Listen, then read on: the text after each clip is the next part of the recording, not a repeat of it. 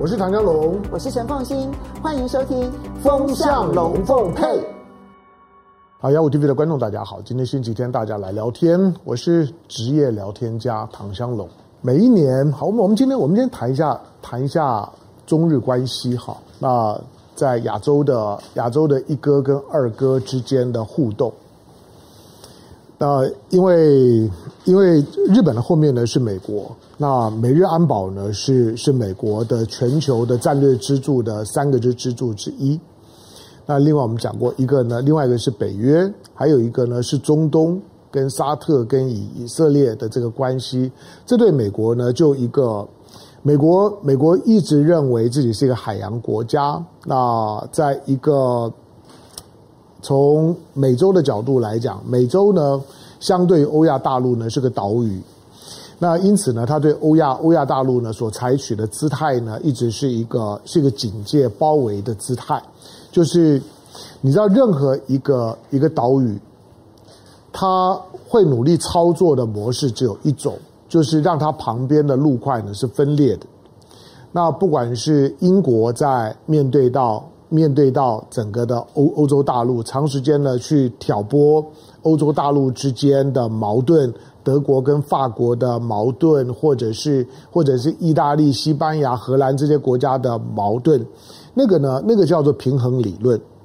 那英国的是小平衡理论，美国的是大平衡理论。大平衡理论呢，就就是如何在在欧亚这个大陆块上面来讲呢，无论如何不能够让欧亚陆块团结。那因此，在过去，美国在二战之后呢，就是努力挑拨中俄关系，让中俄关系，让中俄走不到一块儿。只要中俄呢走不到一块儿，欧亚大陆呢是属于一个分裂的状态，那就会自顾不暇。那美国呢，美美国就可以就可以轻轻松松松的在旁边了，用闽南话讲，卡关双跨背修探。那他他就觉得呢，自己呢面对欧亚陆块的压力就会降低很多。这个是美国的美国的战略思维当中最核心的部分，就就是一个大平衡。好，那在亚洲的部分来讲呢，那在美国的这个就大平衡的架构之下，美国美美国现在之所以呢变得比较辛苦的原因呢，就是因为因为因为中俄关系现在拆不散。中俄的中俄拆不散的这关系，因为中俄这两个国家的国家性格呢不太一样啊，就是俄罗斯，俄罗斯表现出呢比较那种战斗民族那种敢爱敢敢爱敢恨的特质，所以你最最近看到呢，我我尤其看到看到看到普京呢对于佩洛西呢访台的讲话，普京呢对于对于对佩洛西的那个那个访台的那个讲话，对美国的批判啊。我觉得那个批判的态度、那个气势、那个讲话的内容，我开玩笑讲说，你要你要你要十四亿中国人不爱普京哦，都没办法，因为你听普京讲完话之后，你你你就会觉得世界上是不是是不是只有一个中国不确定啊？但世界上只有一个俄国，而且而且世界上只有一个俄国，而且呃，台湾是俄国的一部分，你你你都会有那种感觉。好，那中俄呢？中俄之之间现在互为战略依托，彼此之间的信任度呢看起来非常高。就算呢对于未来的一些战略性的思考的路数呢不完全一样，比如说对伊朗、对以色列、对对沙乌地啊等等这些战略思考，对印度不太一样。不过基本上面不影响到呢中俄之之间呢现在的现在的这种隐性的战略结盟，它不称为同盟，但是却有同盟的性质。那彼此之间呢，除了经常举行定期的军演，因为中国中国本身对对战争这件事事情是非常自我克制的。那即使今天国力相对强大了，中国对于呢那种所谓的围邦不入、乱邦不居啊，对于其他的地缘板块当中，只要发生冲突了之后，你发你发现中国呢基本上面的态度都都是离麻烦远一点。所以，什么什么地方有有有麻烦的时候呢？中国呢就会就会有，尤其战争，中国就会尽量的退避三舍，为邦不入，乱邦不居。这跟俄罗斯呢是不太一样的。好，那因为中俄之间打不散，所以美国的那个大平衡现在操作起来就比较就比较困难。那他现在对三个的他的就是说欧亚陆块的这个战略支点的支撑啊，就会就会越来越辛苦。不管是他跟欧盟的关系。他跟呢，他跟中东呢，跟跟跟沙特的关系，那现在对他来讲最稳固的呢，就是中日的这样，也就就是呢美美日的安保。好，但是这个美日的安保呢，对美国来讲，日本当然到现在为止表现的对美国的忠诚度之高，呃，我不认为有任何任何松动的迹象。再加上旁边的韩国，现在尹锡悦上来了之后，尹尹锡悦作为韩国历来历来呢最亲美的国家领导人。我说他那个亲啊，已经亲到了毫不遮掩了，比日本的这些的这些的首首相们在表达对美国的态度的时候更亲，觉得觉得他他真的他真的是是美国人，他他他真的就是说精神状态上面来讲，就觉得他是在亚洲的美国的分支机构一样，你觉得亲到这样的地步，使得美国呢在在东北亚呢捡到捡到宝，可是在这一次的这次。佩洛西呢离开了之后的台海军演，我觉得，我觉得佩洛西走了之后呢，对对美国真正的影响，它不在于就是说是不是是不是呢挑挑逗了就是说中国的鹰派啊，对于台湾的演习啦，所导致的全球的这种的反中或者对中国警戒的情绪的升高，这个呢是这个是西方媒体话语权了一面倒的解释。相反的，我觉得我我觉得佩洛西呢这次的访台行行程是会给美国呢在亚洲的战略带来一些呢潜在的风险跟麻烦。这个麻烦就是说，日本跟韩国的安全感呢降低了。呃，美国固然可以借着日韩的安全感的降低啊，对对日本跟韩国呢再施压要要求呢他们呢更更依赖美国，然后呢萨萨德呢该装的就要就要装，第二套呢要不要考虑？然后呢对于对日本来讲呢，要求日本呢应该呢你就应该要开始发展了你的中程导导弹，那不要怕中国，你应该把自己武装的更好一点。这当然是是美国会操作的部分。可是你知道，就是诉诸于这种的武器啊，诉诉诸于军军事，它军事从来不带来真正的安全感。军事基本上面呢，都都只是种安慰剂。或者说，你买你买再多的军火，买越多，你的安全感越不够。好，那因此呢，日本呢，接下去呢，对中国的态度呢，就卡在一个一个很敏感的接骨眼上。这个时候呢，日本呢，必须要做一个做一个战略调整。毕竟这一次呢，对台海周围的军演啊。那有五枚的导弹呢，是落在非常靠近日本的日本的所谓的专属经济海域。专属经济海域呢，就正常情况来来讲呢，是也从自己的领海往往外面往外面推，从领海基线往外往外面推两百海里。可是你要知道，这五枚导弹的落点不到两百海里啊，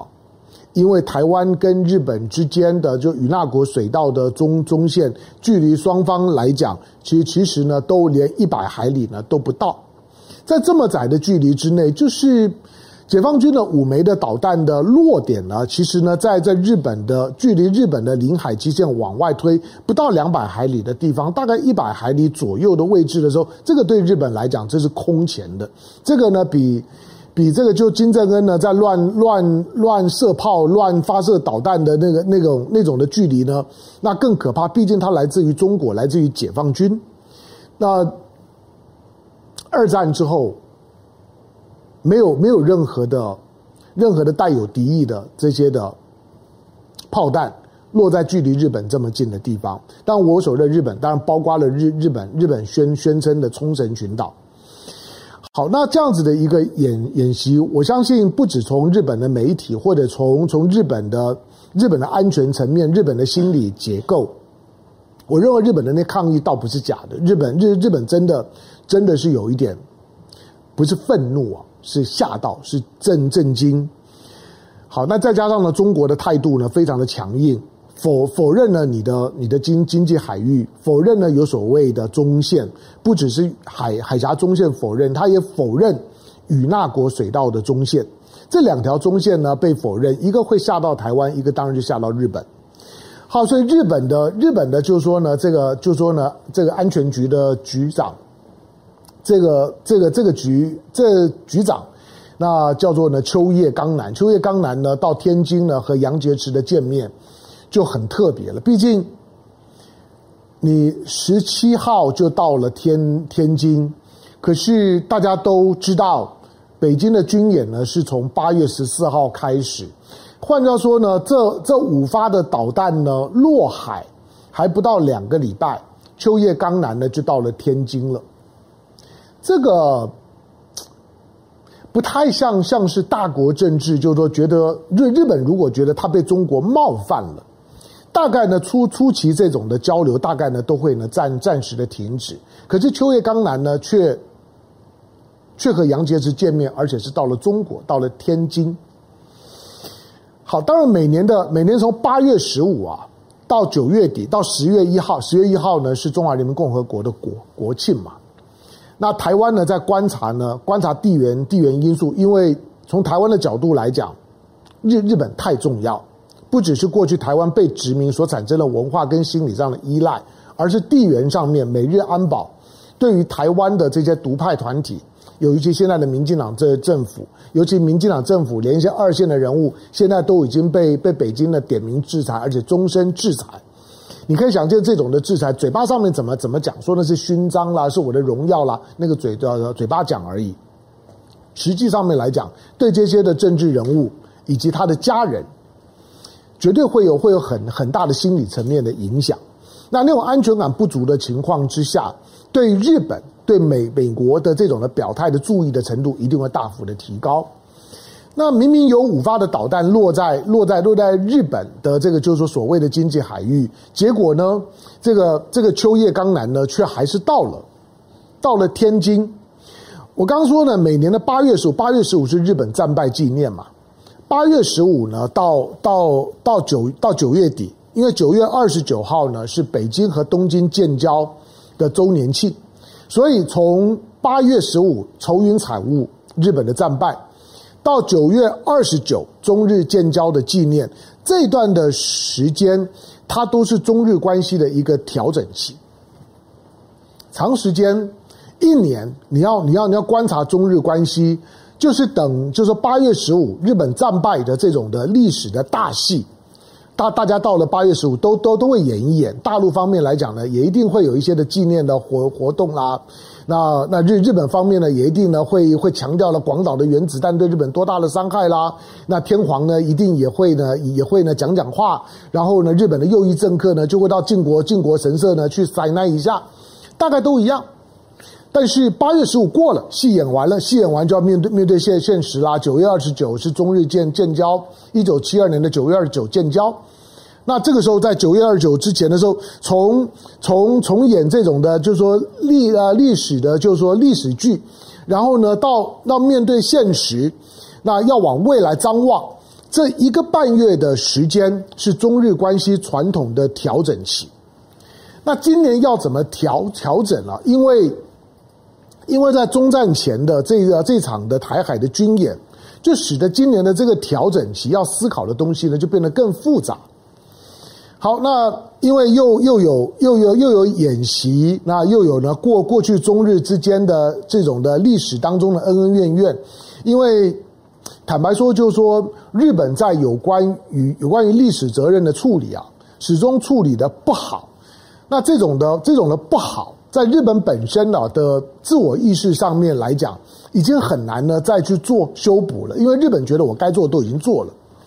但是从不管从中国或者从韩国的角度来讲，会觉得日本还有很多可以做，你们你没有做。比如说我我说像像欧陆上面，像欧欧洲，德国跟法国今天什么东西都可以都可以在一起。除了德国作为一个侵略者，在二战之后呢，对于对于法国的到各方面的礼让，而且只要是欧洲的大事，他一定先让法国知道，听法国的意见，而且以法为尊。德国以法为尊这件事情，到最后大家可以共同成立欧盟，然后形成一个呢，一个近乎呢朝朝着一个一开始是超国家组织，最后要形成一个欧洲单一组单一国国家单一市场的角度走。德国可以发展到这样子，其实关键的原因是上个世纪的九零年之后，德国跟法国都可以呢手牵手坐下来一起写彼此的教科书。就是我的教科书跟你的教科书，我的教科书里谈到呢德法之间的矛盾，跟德国教科书里谈到德法之间的矛矛盾，我们先沟通一下，大家的说法要一致，不要到到时候呢两边教科书拼起来了之后呢，都都觉得各说各话，都都觉得德国讲德国的法法国讲的法国法国讲都是德德国的错，德国讲都法国的的错，不要。如果如果教科书继续这样子写，那大家就很难过了。以后呢，接下去培养的世代呢，仍然没有办法从那个矛盾跟历史的这种的责任的责任的仇恨当中呢走走出来。可是日本就做不到这一点啊。所以过去呢，中国也好，韩国也好，每次看到日本的文部省呢在改教科书，为什么很愤怒？就是因为你那种修改的方式啊，会让彼此之间呢，在战争之后付出了这么惨痛的代价，战争之后的彼此的阴影的修补、信任的重建没有帮助。那因此呢，因此中日也好，这种的关关系啊，它就变得在修补的时候啊，它它就只能够摸着石头过河。那今年你看到的，就是因为因为今年是中日建交五十周年。五十周年，不要说逢五逢逢十啊，你逢五十啊，这个时代，呃，孔老孔老夫夫子讲五十而知天命。过了这五十年的时时间呢，中日关系呢到底重不重要？我想对两两个国国家来讲，大概大概已经已经都心里都有都有底了，都定型了。但是中日关系呢，在一九七二年中日建交走到现在五十年的时间，反而因为中国崛起，美国的不安。日本呢也卷卷进去，中日关系五十年不应该是这个样子的。中日关系五十年之所以走到走到今天，好像五十年越越走越远。明明呢都已经呢到了到了，就是说到了老了，就是金金婚纪念了。我们假假定建交是结婚啊，都到了这种的金婚纪念，结结果反而呢反而呢跟这种关系呢越越走越远，相敬如宾。那那是因为美国，美国呢对中国的崛起极端的没有安全感。当然，你说日本是不是有安全感？当然也不会了。我说了，就从从亚洲的一哥变二二哥，那个那个心理多煎熬啊，多么变态啊！第二个就是说，日本呢，从一个过去的侵略国，当看到呢被侵略国，不管是中国、韩国呢崛起壮大了之后，你想日本会有安全感吗？我说天天底下最没有安全感的就是仇人的小孩长大了。仇人的小孩长大了呢，绝绝对是最没有安全感的事情。那个就怕仇人小孩现在呢又又又强又壮，然后呢来报来报仇，或或或者呢就算呢不直接呢报仇，但是呢碰到你的你的事儿的时候呢，基本上面呢都都是负面解读。好，因此呢这一次的这次的秋叶刚男呢到到天津呢跟杨洁篪见面就变得很特别，他基本上面。外部的媒体都好像觉得秋叶刚男来是在跟中国呢在沟通呢最近的演习啊等等等等，好像是在跟中国抗议的。尤其呢那张定妆照呢曝光的时候，你会觉得秋叶刚男就板板着一张脸，面无表情，然后站在站在旁边的杨杨洁篪呢照照例是他的这个杨杨杨氏的招牌的微微笑，就这样。好，你你或许会觉得啊那都是皮皮笑肉不笑，这不管了。就是我我的意思就是说，最少两个人见面，而且谈了七小时。那我前两天提到了，就是说这个这个见面对我来讲呢，嗯，我我我看到的就不是国国际媒体的那种觉得秋叶刚男一定很不高兴，这次呢一定是跟跟杨洁篪见面的时候一定一定是来抗议的，觉得觉得觉得中国如何如何，然后警告呢中国呢不要对台湾呢动动手动武，这个我想秋叶刚男大概都会讲，但倒过来讲，杨洁篪呢警告日本的话，杨洁篪也一定会讲，好，大家都会讲。可是，你认为中日之之间这次讲七小时就只讨论台湾吗？不会，我估计呢，中日对台湾问题的表表述不会超过中美对台湾问题的表述了。所以表完了就算了。那到底剩下那七个小时在谈些什么？七个七个小时比杨洁篪呢见苏立文的时候都还要久啊。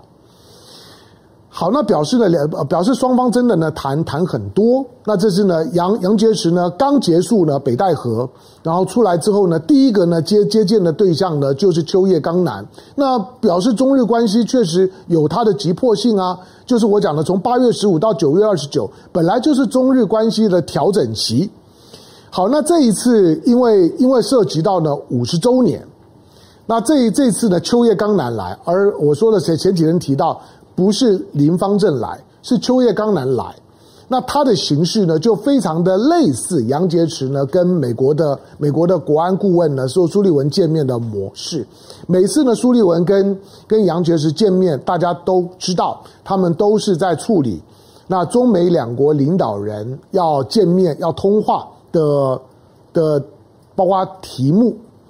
包括时间、方式。那秋叶刚来呢？